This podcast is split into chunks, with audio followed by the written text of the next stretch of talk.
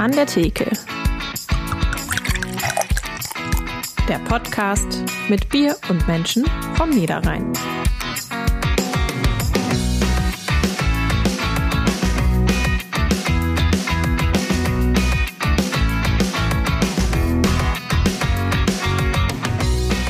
Der Kulturbetrieb erwacht wieder zum Leben und wie könnte er dies schöner tun als mit einem Lächeln im Gesicht?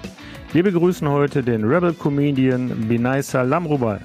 Und damit hallo und herzlich willkommen zu An der Theke, dem Podcast der NAZ. Wir treffen uns hier in jeder Folge mit einem interessanten Gast vom Niederrhein, trinken gemeinsam ein regionales Bier und kommen darüber ins Plaudern. Mein Name ist Sarah Schurmann, ich bin Niederrhein-Redakteurin der NAZ. Mein Name ist Markus Lenzen, ich bin ehemaliger Gastwirt und trinke gerne Bier.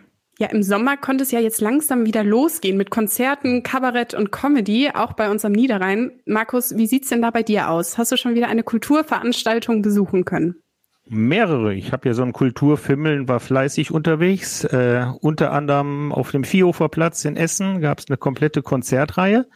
Da haben die drei anliegenden Clubs hier Nord, also Café Nord, Panic Room und Turok, haben eine Konzertreihe gemacht, gratis auf Bierbänken mit Hut rumgehen. War super. Also ich habe Götz Wiedmann zum Beispiel sehr genossen, der da gespielt hat. Äh, und ich war letztes Wochenende was ganz anderes auf einer Kleidertauschbörse am Bollwerk in Mörs. Aha, und hast du auch was erstanden? Äh, nein, in meinem, weder in meiner Größe noch war, war, da was. Nein, ich fand die Veranstaltung gut und haben sich auch mehrere äh, ich sag mal, Institutionen zum Thema Nachhaltigkeit, äh, äh, Essen retten und so weiter vorgestellt. War schön, also war schön, wieder unter Leuten zu sein. Das war, ja. Ja, das gefällt mir auch sehr gut. Ja, und einer, der auf der Bühne quasi zu Hause ist, ist Benaisa Lamrubal. Heute ist er bei uns an der virtuellen Theke. Hallo und schön, dass du da bist. Hallo Sarah, hallo Markus, hey. Hallo. Sag mal, Benaisa, wie langweilig war denn für dich die Corona-Pandemie? Hast du ein neues Hobby angefangen oder was hast du so mit deiner Zeit angestellt? Boah, ich habe sehr viel Video gemacht, was ich ja normalerweise nicht mache. Normalerweise habe ich ja fast nur live, so, so über 80 Prozent live und habe dann sehr viel experimentiert, ne, mir eine Kamera geholt und äh, mal so dieses Feld von Videos aufnehmen und versucht in Sketches und sowas witzig zu sein. Ja, aber es ist mehr Hobby, als dass es so professionell ist. Viele Sachen fand ich einfach nur witzig. Und deswegen hast du jetzt auch so ein professionelles Mikro, ne? Das kommt uns natürlich heute zu. Genau, das war so eins der ersten Sachen. Ich habe jetzt mittlerweile sogar so ein besseres Setup. Ich habe ja auch noch ein Büro. Ich bin ja zu Hause gerade ah, und ja. äh, ich habe noch ein Büro. Da habe ich ein bisschen bessere Sachen noch. Das hat sich ausgeweitet und das wird auch immer professioneller. Das ist ja. das Gute an, an Corona für mich gewesen. Ich konnte mich mal in diesem Feld ein bisschen austoben.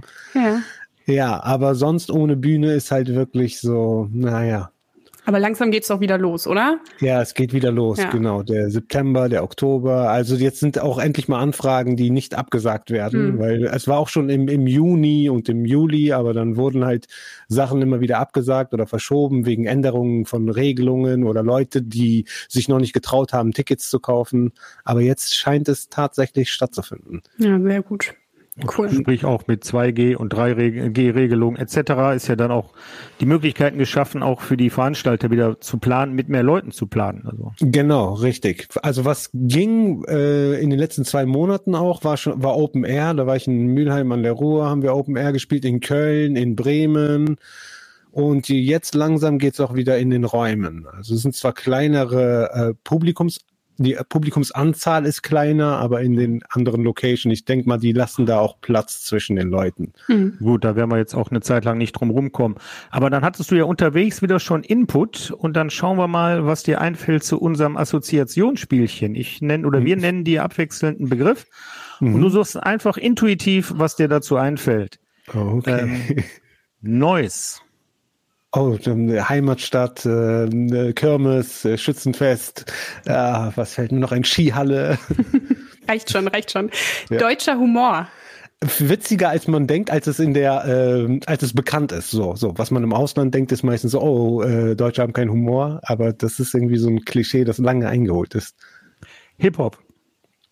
Ah, Jugendkultur äh, geprägt äh, dadurch, ähm, ähm, kein Blatt vor den Mund nehmen. Freizeit. Zu wenig. Zu wenig. Hört auf mit Kindern. So. Sehr schön. Tournee. Oh, ähm, Klassenfahrt, ähm, äh, ähm, ja, Städte, die man äh, sieht und doch wiederum nicht sieht. Thriller. Michael Jackson. Ich habe gewusst, dass er das sagt. Sarah, was Kommen wir später noch drauf zu sprechen, warum. Lieblingsessen.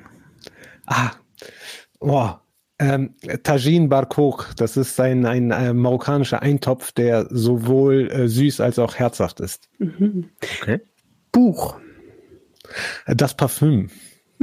Dein Lieblingsbuch? Oder? Ja, das ist das erste Buch, das ich so bewusst gelesen habe, ohne dass es Hausaufgabe war. Sehr gut. Ja, damit äh, sind wir jetzt an dem Teil, an dem wir eigentlich immer mit unserem Bier anstoßen. Vanessa, Oh. da musst du uns jetzt leider mal was sagen, oder? Ja, normalerweise, ihr wart so lieb und habt mir äh, auch zwei sehr leckere Getränke geschickt. Ich wusste nicht, von wem die sind. Ich krieg momentan sehr viele so äh, Geschenke äh, zugesendet. Meistens ist es Eistee, den ich dann so probieren soll. Und da war dann dieses Malzbier dazwischen und ich dachte mir, boah, super, probiere ich mal. Das waren zwei Stück. Habe ich das erste probiert, das war sehr lecker und habe das zweite direkt hinterher getrunken. Und Ja. gestern äh, erfahre ich erst, das war hierfür gedacht. Und ich so, oh ja, natürlich ist es angekommen, aber es ist auch schon wieder weg. Ich Tja, muss aber sagen, es war sehr lecker. Ja, das ist doch das ist schon mal gut. Dann kannst du uns gleich dazu ein bisschen was erzählen. Aber erstmal äh, startet Markus und erklärt, was, er, was wir überhaupt heute trinken. Ja, ich habe davon gehört, dass ein Bier zum anderen führt. Das soll ist mir auch nicht völlig unbekannt. Äh, so, ich habe meins noch. Ich auch. Ich wir mach mal trinken auf. heute ein Malz und zwar aus der Feldschlösschen Brauerei in Hamminkeln. Ja, So, schütten das, wir mal ein. das war's, was ich auch getrunken habe. Ich Ja. bin mal gespannt, wie ihr es findet. Ich kenn's schon. So, sieht aus, wie man sich ein Malz vorstellt. Nussbrauner Schaum, ansonsten quasi blickdicht, ganz dunkelbraun, leicht ins Schwarze. Äh, Geschmack kennen wir, denke ich mal, alle aus unserer Jugend, oder Sarah? War doch Ist auch- schon richtig lang her. Ich bin, glaube ich, gleich überrascht, wie es schmeckt. Ja, Dann wollte ich erst, erst riechen. Wir riechen erst. ich habe heute leider mein Glas vergessen in der Küche. Ich ähm, trinke heute aus der Hilfe. Flasche. Der eine hat kein Bier, du hast kein Glas. ja, ne, du hast Malz. Ja. Ein bisschen, ne, ein bisschen schönen Drang an Rö- nach Röstaromen und probieren wir mal. Prost. Benice, hast du irgendwas anderes, wenigstens Wasser oder so? Cheers. Nee, ich habe gerade was getrunken. Okay. Also, nicht notwendig. Und wieder ist man zwölf, oder? Jo. Ja, ich habe in, der in der. Kindheit nicht so viel äh, Malzbier getrunken. Mhm. Es gab auch nie Auswahl. Es gab die zwei bekannten Sorten. So. Und, Okay. Äh, Ich bin Ja. auch irgendwann durch Zufall auf Feldschlösschen gestoßen und fand das schön, weil es halt nicht ganz so übertrieben süß ist.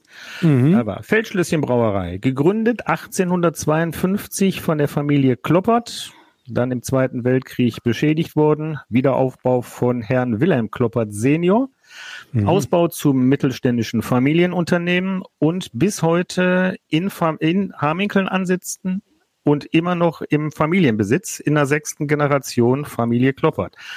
Finde ich bemerkenswert. Sind ja inzwischen Mhm. auch schon 170 Jahre.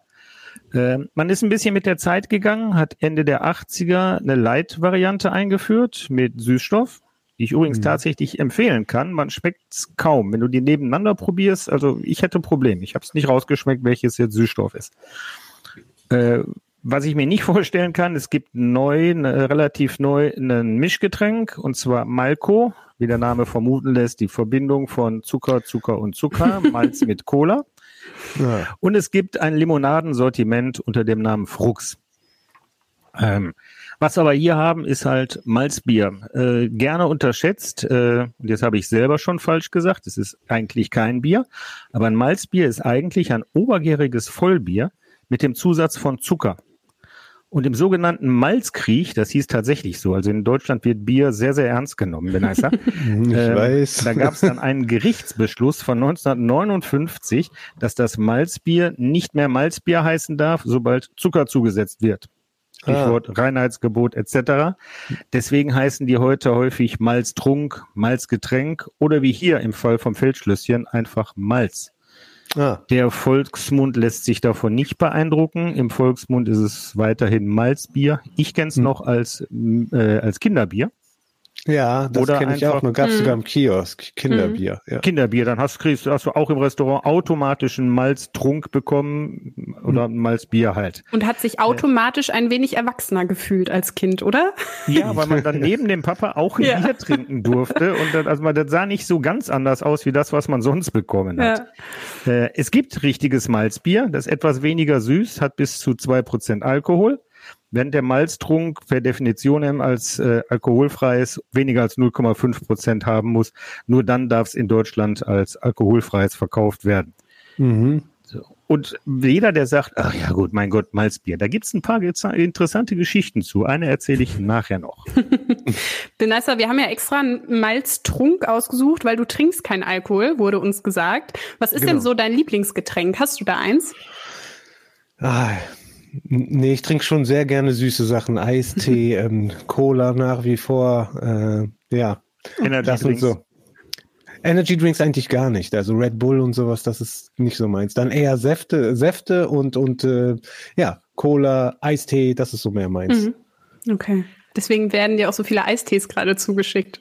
Nee, weil einfach jeder gerade einen rausbringt. Das Ja, ist gerade so hip geworden äh, und äh, je- jetzt bringt jeder einen raus. Also das wird Ja, wahrscheinlich. gerade in der Szene, so Shir- Shireen David und so, ne? Mhm. Genau, und, Okay. und Haftbefehl bringt jetzt einen Ja. raus und, und Capital Bra und Ja. da kommen noch, da werden noch jede Menge kommen. Aber du hast es nicht geplant. nee, ein, nee, nee, das ist überhaupt nicht weit. Das werden wir, glaube ich, die gerade Fans auch nicht abkaufen. So, jetzt kommen wir aber mal zu dir, ähm, Benaiser. Du bist in Marokko geboren, in Neuss aufgewachsen, also am linken Niederrhein. Was genau bedeutet denn Heimat für dich? Das ist ja so ein ganz großer Begriff. Ja, ich glaube, das kann man gar nicht so richtig in Worte fassen, sondern das ist so ein Gefühl. So, du fühlst, dass es Heimat ist. Du weißt, ey, hier fühle ich mich zu Hause. Das ist auch unabhängig von dem Ort, wo man geboren ist oder der im Pass steht. Also, das merkt man auch an Leuten, die auswandern oder sich irgendwo zu Hause fühlen, wo sie eigentlich gar nicht so wirklich den äh, ähm, kulturellen Bezug haben oder so. Also Heimat ist für mich ein Gefühl. Mhm. Und das hast du in Neuss? Das habe ich in Neuss, ja. Mhm. Das habe ich in Neuss, das hat nie nachgelassen. Das habe ich in Neuss am stärksten auch. Das Mhm. ist nirgendwo anders so stark wie in Neuss. Deswegen kann ich hier auch nicht wegziehen. Es war schon oft das Angebot, dass ich irgendwo ähm, in Medienstädten irgendwo lebe oder durch das Studium umziehe oder so, aber das habe ich nie gemacht, weil ich mag das immer wieder in Neuss reinzukommen. Mhm. Auch wenn man über Neuss am Kaiser reinkommt, wo es ja nicht immer so gut riecht. ist das für mich trotzdem Heimat. Das ist trotzdem, ah, okay, ich bin in Neuss, ich bin wieder zu Hause und Ja. wenn ich so bekannte Sachen aus Neuss sehe, die, die ich schon von der Kindheit aus kenne, dann fühle ich mich halt direkt wieder zu Hause.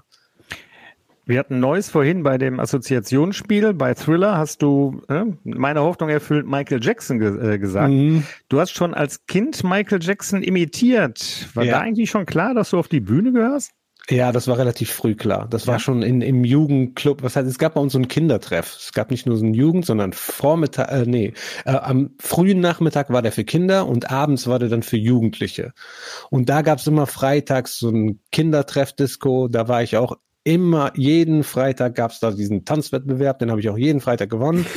so war, irgendwann war es langweilig einfach. Ich bin schon immer gerne in, in die Mitte gegangen und habe so, ja, nach Aufmerksamkeit gesucht und da war schon klar, gut, ich werde irgendwann etwas mit Leuten machen. So irgendwas, Ja. wo ich mit vielen Menschen gleichzeitig rede oder entertaine. Das war sehr früh klar. Genau, in den 2000ern bist du dann erst mit Hip-Hop und Rap aufgetreten, 2007 dann zu Rebel Comedy gestoßen. Wie genau. Genau. ist es dazu gekommen? Und ja, ich weiß, dass du die Geschichte schon eine Million Mal Mhm. erzählt hast, wie du mal in einem Interview-Treffen gesagt hast. Aber vielleicht kennt sie ja doch nicht jede, jeder unserer Genau. ZuhörerInnen. Genau, das verstehe ich auch, dass dass man das nicht so. Ich äh, war zwar, hab gerappt, aber meine Raps waren immer mit sehr viel Wortwitz und äh, sehr lustig und äh, von den Reimen her war es halt immer, waren halt immer Pointen schon drin. Also ich war Comedian, ohne es zu wissen.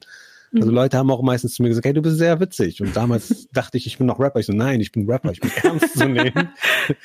Da äh, wusste ich selber noch nicht genau, dass das so meine Stärke ist. Und äh, dann gab's halt, also mich hat Stand-up-Comedy aber trotzdem schon interessiert. Also das habe ich mir immer angeschaut und ich dachte mir, irgendwann werde ich mal so aus Spaß einfach ein Programm schreiben. Aber das kam dann früher als erwartet. Dann 2007 bin ich dann auf äh, Osama und äh, Babak aus Aachen gestoßen. Der Osama hatte eine Diplomarbeit, wo er eine Stand-up-Comedy-Show designt hat.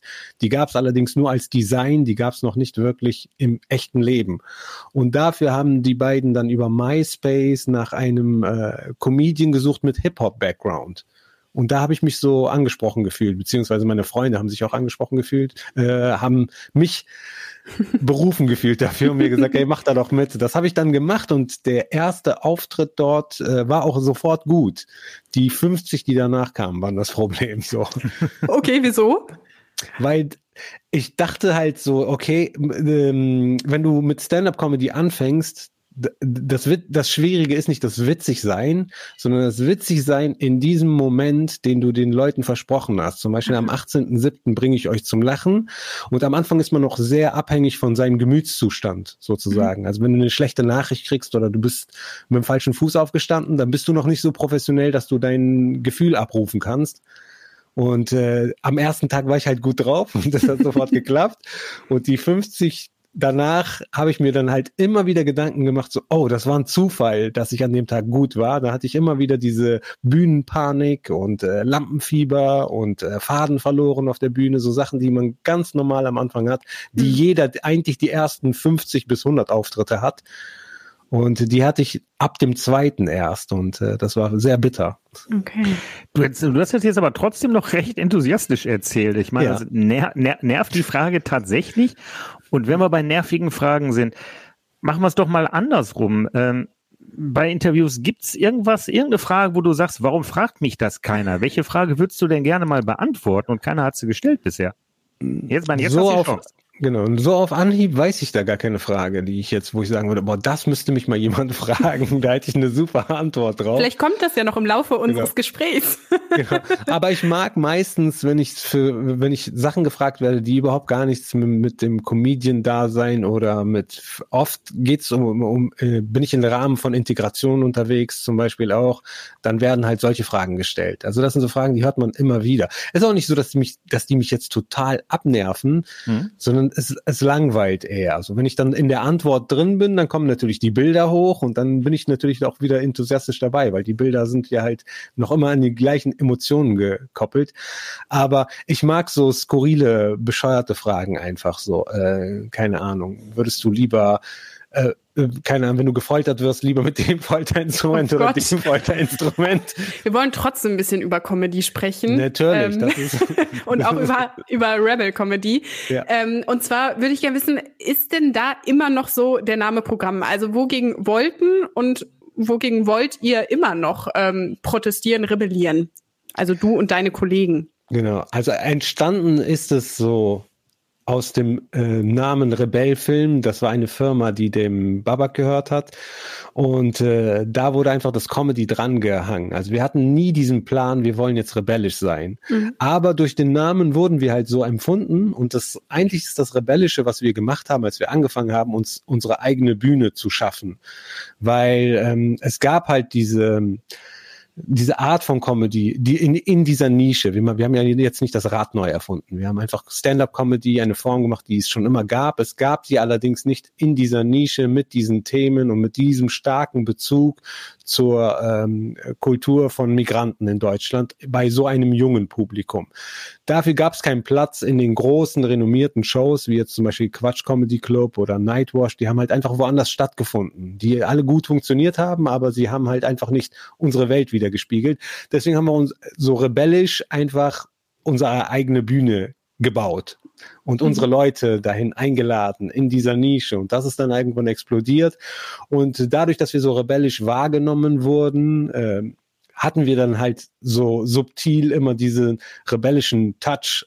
Allerdings war das 2007, da waren wir Mitte 20 und so teils rebellisch durch unseren Hip-Hop-Background. Jetzt sind wir über 40-jährige Väter. Dieses Rebellische ist schon so eingeholt einfach nur. aber der Name ist halt immer noch Programm, aber es ist nichts mehr. Wir reden über dieselben Themen wie alle anderen auch und wir sind mittlerweile sind wir eher sogar rebellisch, dass wir in normalen Formaten auftreten, wie ich war bei Cindy aus Marzahn damals und da war es schon vorbei mit es ist rebellisch oder so. Ja. Es ist eher andersrum, dass wir aus der Nische her so hey, ihr seid gar nicht mehr wir, so. Mhm. Ja, aber man muss ja, das, man wächst ja in seiner Welt mhm. und dann steht man vor der nächsten Hürde. Ja, du hast jetzt gerade das Thema Migration angesprochen. Sitzen denn bei dir im Publikum auch mehr Menschen mit Migrationshintergrund oder hat sich das verändert im Laufe der Jahre? Ja, es wurde immer mehr wahrgenommen, als ob da so viele sitzen, weil die Kameras fangen halt meistens gerne das ein, weil das am interessantesten aussieht. Hey, da ist eine Frau mit Kopftuch, die lacht, oder da ist ein Mann mit einem äh, langen Bart, der lacht, und dann wird das halt so ähm, aufgenommen. Aber wenn man es jetzt genauso statistisch guckt, ist da immer so ein 50-50 gewesen und es sind sehr viele äh, so Deutsch-Deutsche oder äh, alles gemixt. Also das wird meistens von außen her so wahrgenommen. Aber mhm. ich war halt auch in, in ganz normalen Shows, wo zu 90 Prozent so halt wirklich nur so Bio-Deutsch im Publikum saß. Also ja, Davon gut, aber damit hast du doch bei, bei, bei 50 Prozent Leuten mit Migrationshintergrundanteil wäre ja dann schon vergleichsweise viel. Wenn du sagst, so in anderen Shows äh, sind es 90 Prozent Bio-Deutsche. Ja. Ähm, was glaubst du denn, wieso fühlen sich eventuell Menschen mit Migrationshintergrund von dir besser vertreten? Was unterscheidet dich von Künstlern? Wir haben ja noch Kaya Jana, ja, Bülent genau. Ceylan. Ja, genau, die haben wir auch. Die überhaupt noch was? Die machen äh, immer noch was. Die, die machen immer noch. noch genau, was, was, was, weil die haben ja doch eher so ein biodeutsches Publikum. Zumindest hat man den genau. Eindruck. Äh, was machst du anders? Wir sind einfach anders. Wir sind mit einem Fuß tatsächlich in der Heimat, so oder in der Heimat unserer Eltern. Also alle, die bei Rebell Comedy waren, zum Beispiel sprechen die Muttersprache der Eltern immer noch, mhm. so fließend. Also jetzt bei Kaya Jana oder Bülent Ceylan ist das nicht der Fall. Die stecken halt wirklich in dieser Haut eines Migranten, aber ähm, kennen die Kultur nicht, die Sprache nicht.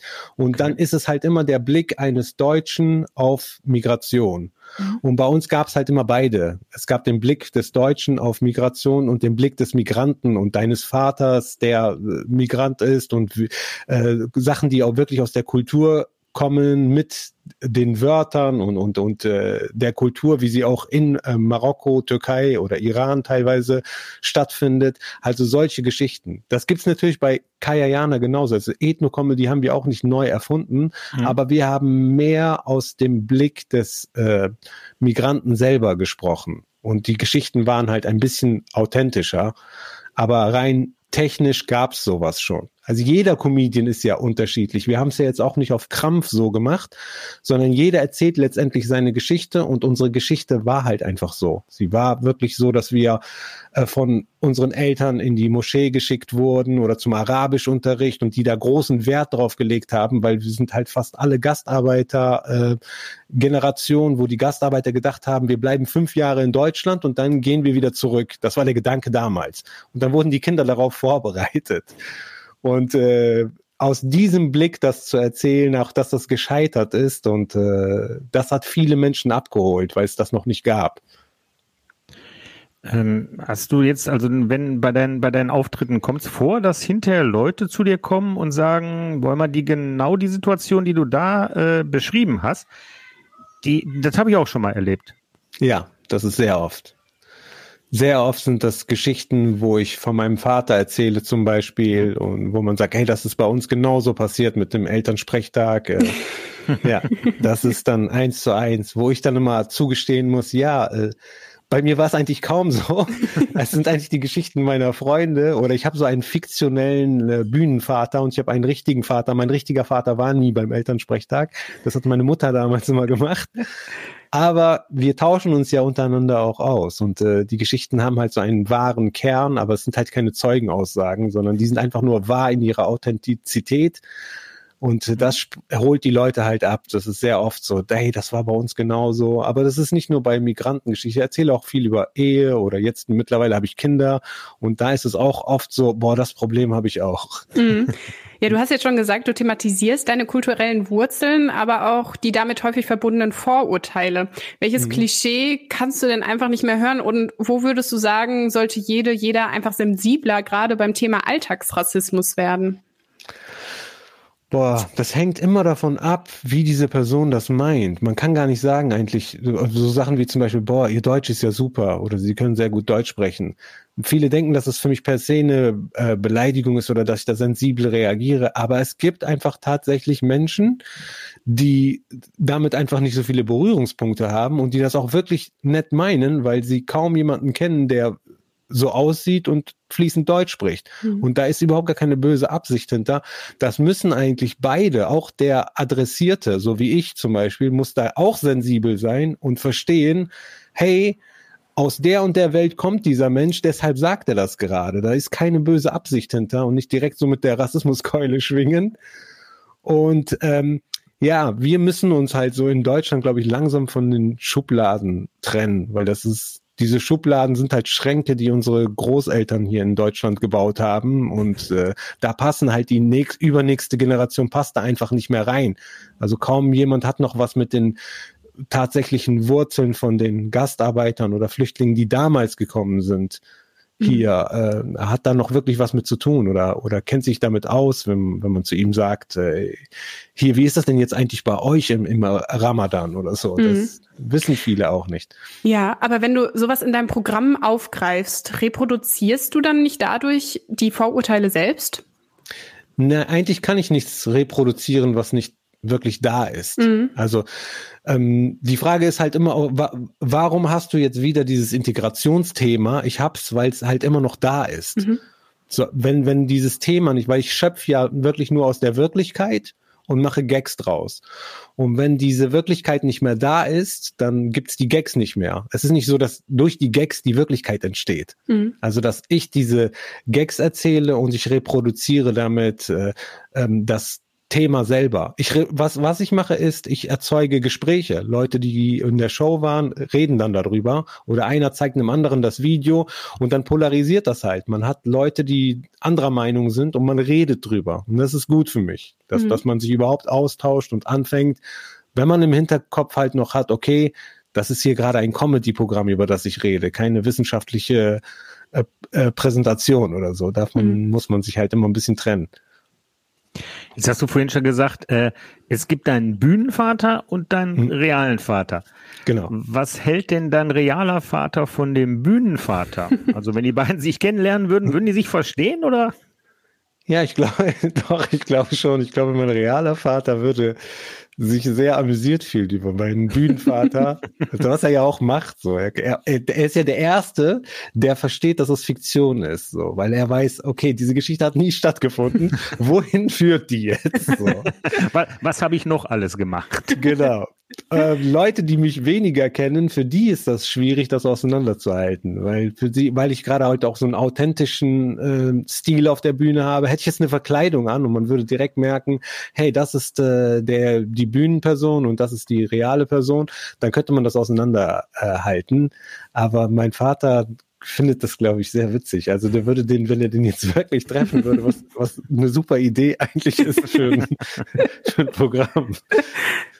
Sehr gut. Äh, ja, wem, also wer, wer das ein bisschen vertiefen möchte, dem empfehle ich äh, die Nummer Elternsprechtag. Ich habe mir das mhm. auch angeguckt. Ich habe schallend gelacht. Das ist, ah, das, das, ist vielleicht auch schon ein bisschen klischeebehaftet, aber so stellt man sich ja vor. Ich hätte es dir jetzt auch mhm. geglaubt. Ne? Also man, du bringst das auch sehr überzeugend rüber, ist klar. Ist ja. So ein bisschen so eine, so eine Signature-Nummer von dir, ne? Ja, genau. Das ist so eine das ist die bekannteste Nummer auch. Ja. Mhm. Und die ist halt sehr Wortspiel äh, belastet, ne? So. Daran mhm. merkt man auch, dass so viele Wortversprecher in so kurzer Zeit sind halt eigentlich sehr unüblich, aber ja. fürs Programm ist halt es die Leute sind aber gut mitgekommen, zumindest nachdem, also die haben an den richtigen Stellen lachen können. Ich muss zweimal hören, muss ich sagen, weil mir ging es tatsächlich ah, ja. echt zu schnell, aber ich komme auch nicht aus dem Hip-Hop.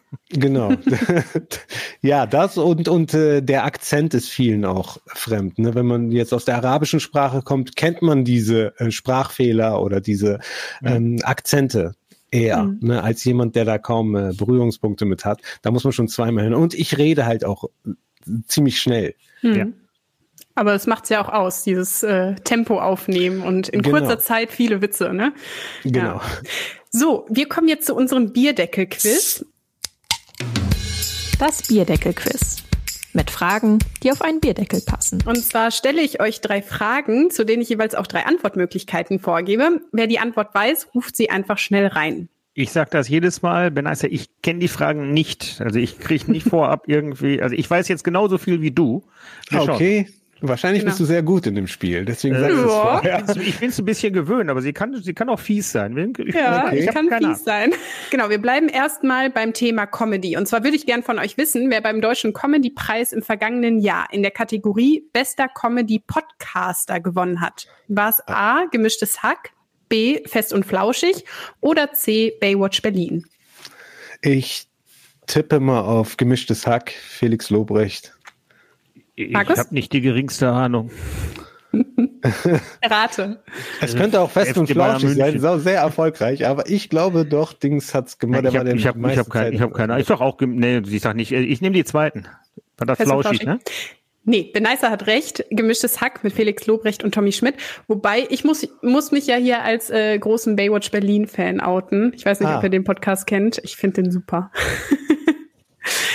okay, ein Punkt für Beneiser. Äh, zweite Frage. Was zeichnete die UNESCO erst in diesem Jahr als Weltkulturerbe am Niederrhein aus? A, den archäologischen Park in Xanten, B, den niedergermanischen Limes oder C, den antiken Tempel in Kalkar? Boah, Ich meine gelesen zu haben, Xanten. echt? Jetzt erst? Das gibt's doch schon so lange. Also das, Na, es hat alles mit den Römern zu Auch tun. Das gibt's 2000 Jahre so knapp. lange. So, Pi mal Daumen. ich meine, das hat so, so lange schon so ein Hype. Das hat das nur ja mit der Schule schon hingefahren. Und Ja, sind wir Ich das auch. nicht alle? so. ja, echt. Das ist so typische.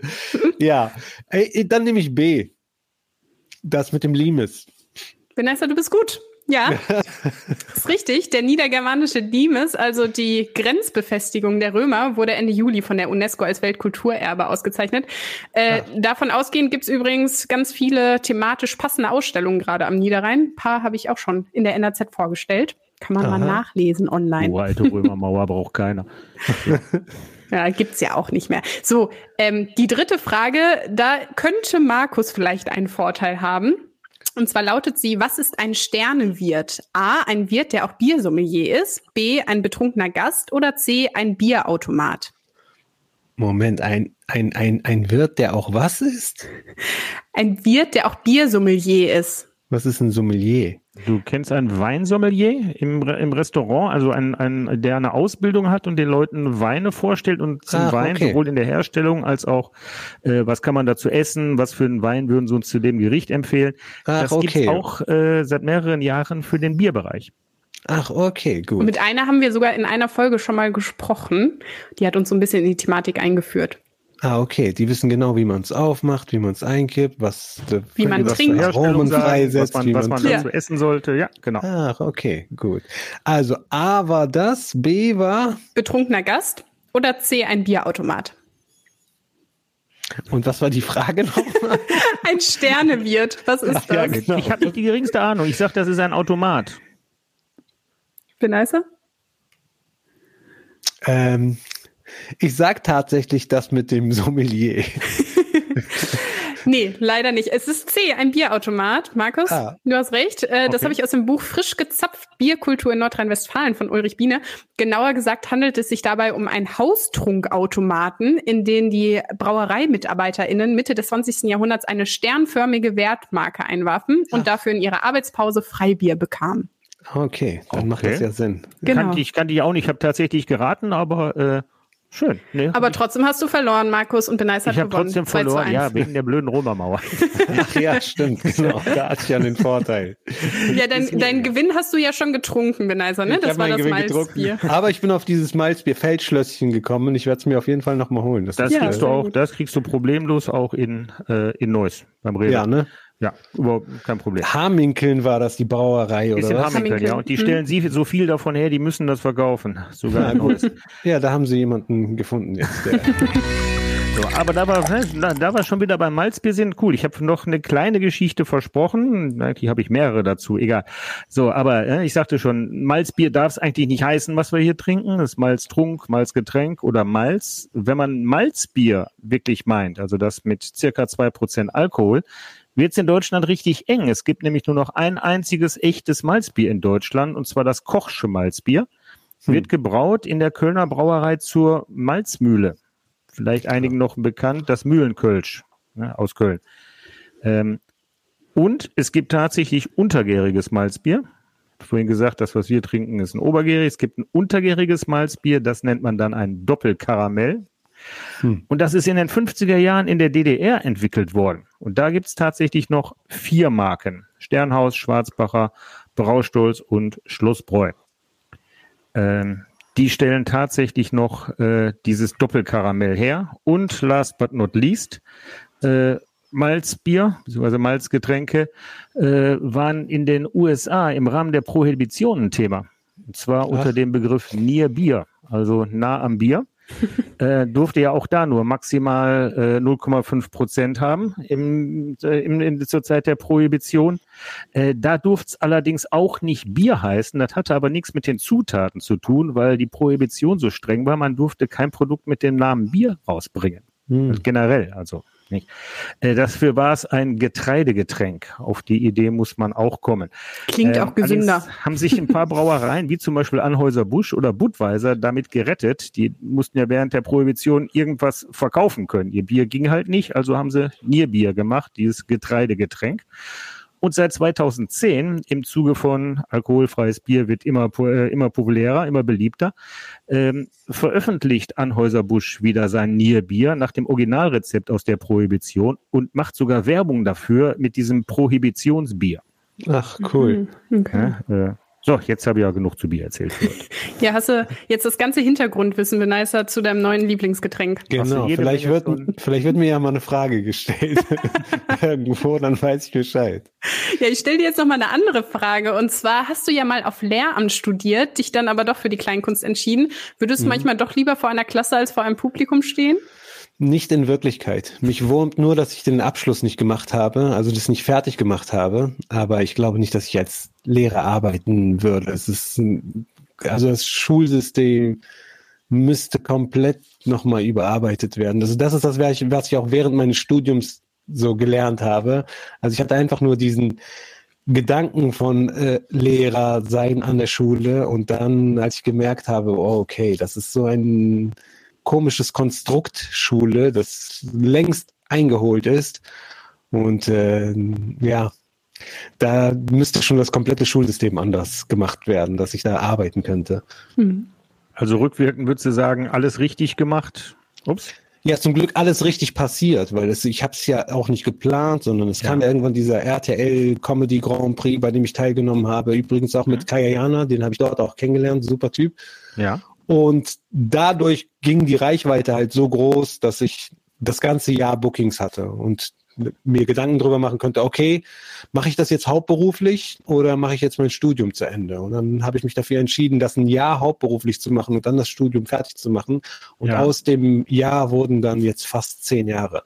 Wow. Ja, so wie es da manchmal kommt. Äh, gut, also alles, alles richtig gemacht, hat sich gut entwickelt. Jetzt hast du aber zur Rebell-Comedy ja noch ein Soloprogramm und warst damit auch schon zweimal auf Tour unterwegs.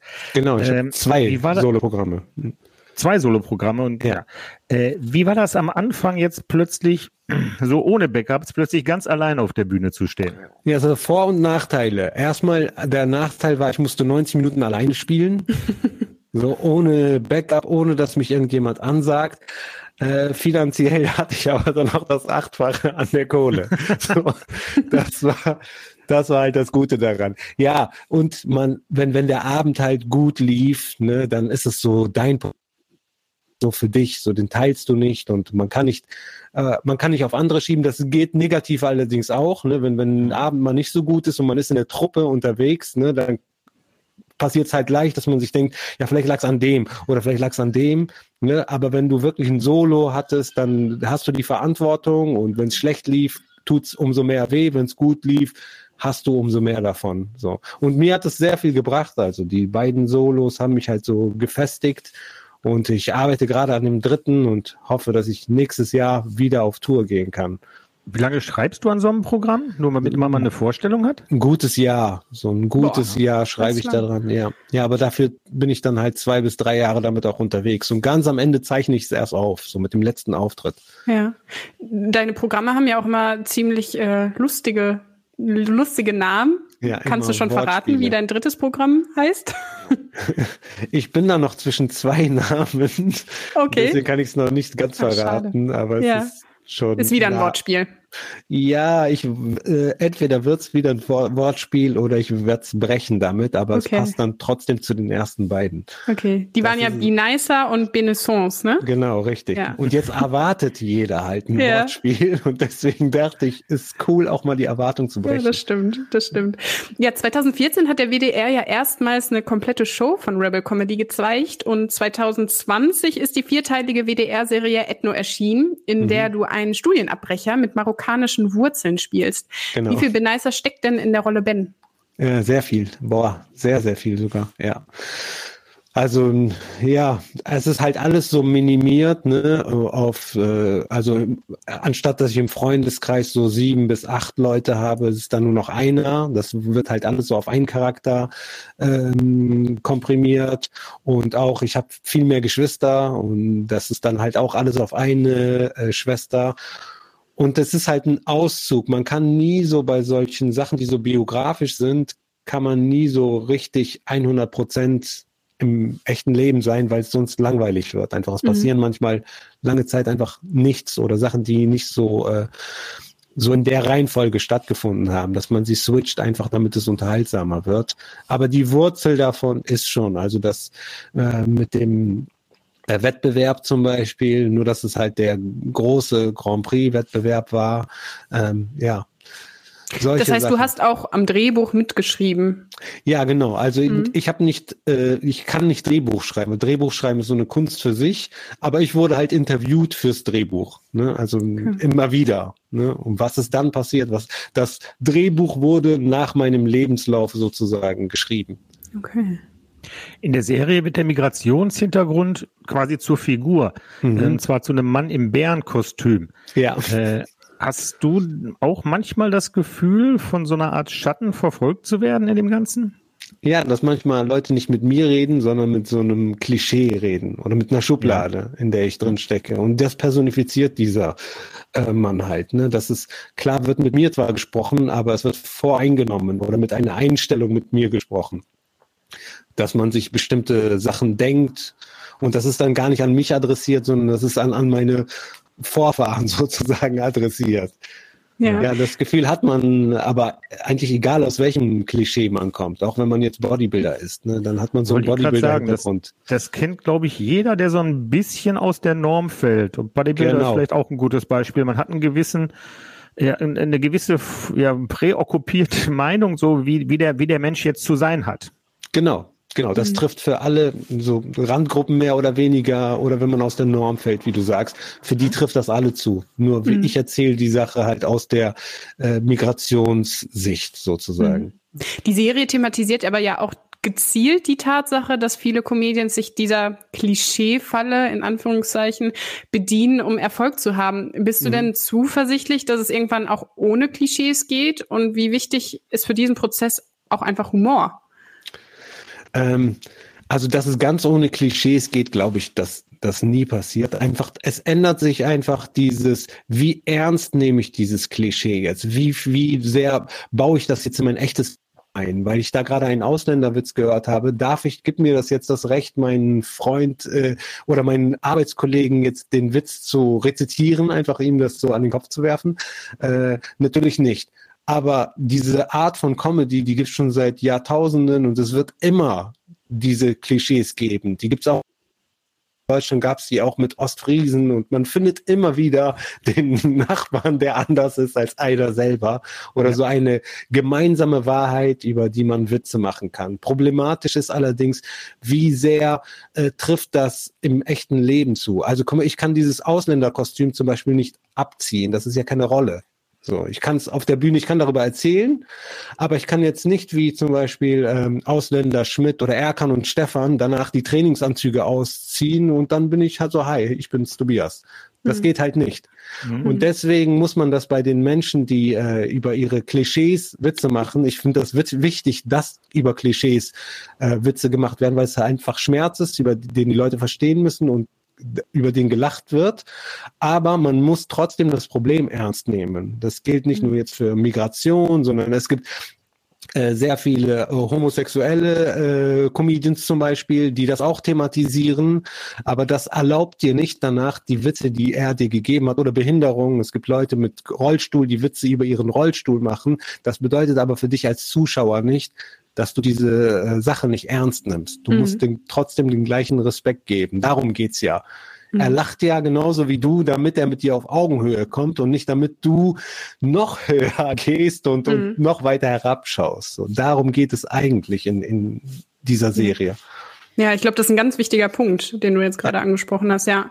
Du schreibst am dritten Programm. Mhm. Äh, sonst noch Projekte? Neue Musik, zweite Staffel von Ethno, was in Planung? Äh, zweite Staffel ist noch nicht in Planung. Ähm, Musik mache ich äh, immer wieder zwischendurch, meistens Parodien und äh, also keine richtige echte Musik.